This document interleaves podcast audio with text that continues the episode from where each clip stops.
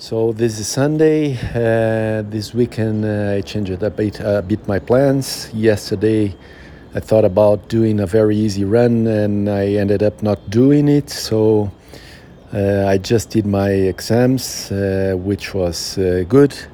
So the blood exams and also the ultrasounds. So good to to to to do it.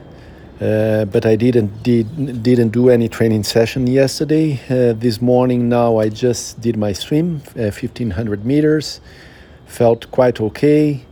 Uh, the time was uh, the average time was was quite okay. The pace, the average heart rate was a bit higher, maybe because my conditioning is not super high. I think uh, as I am not running in the past 10 days, uh, the run pushes the condition to, to a higher level, so I'm not doing now. But I'm feeling good.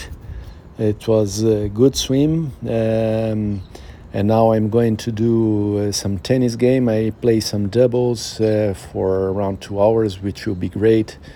Also some aerobic uh, uh exercise and movements for my muscles.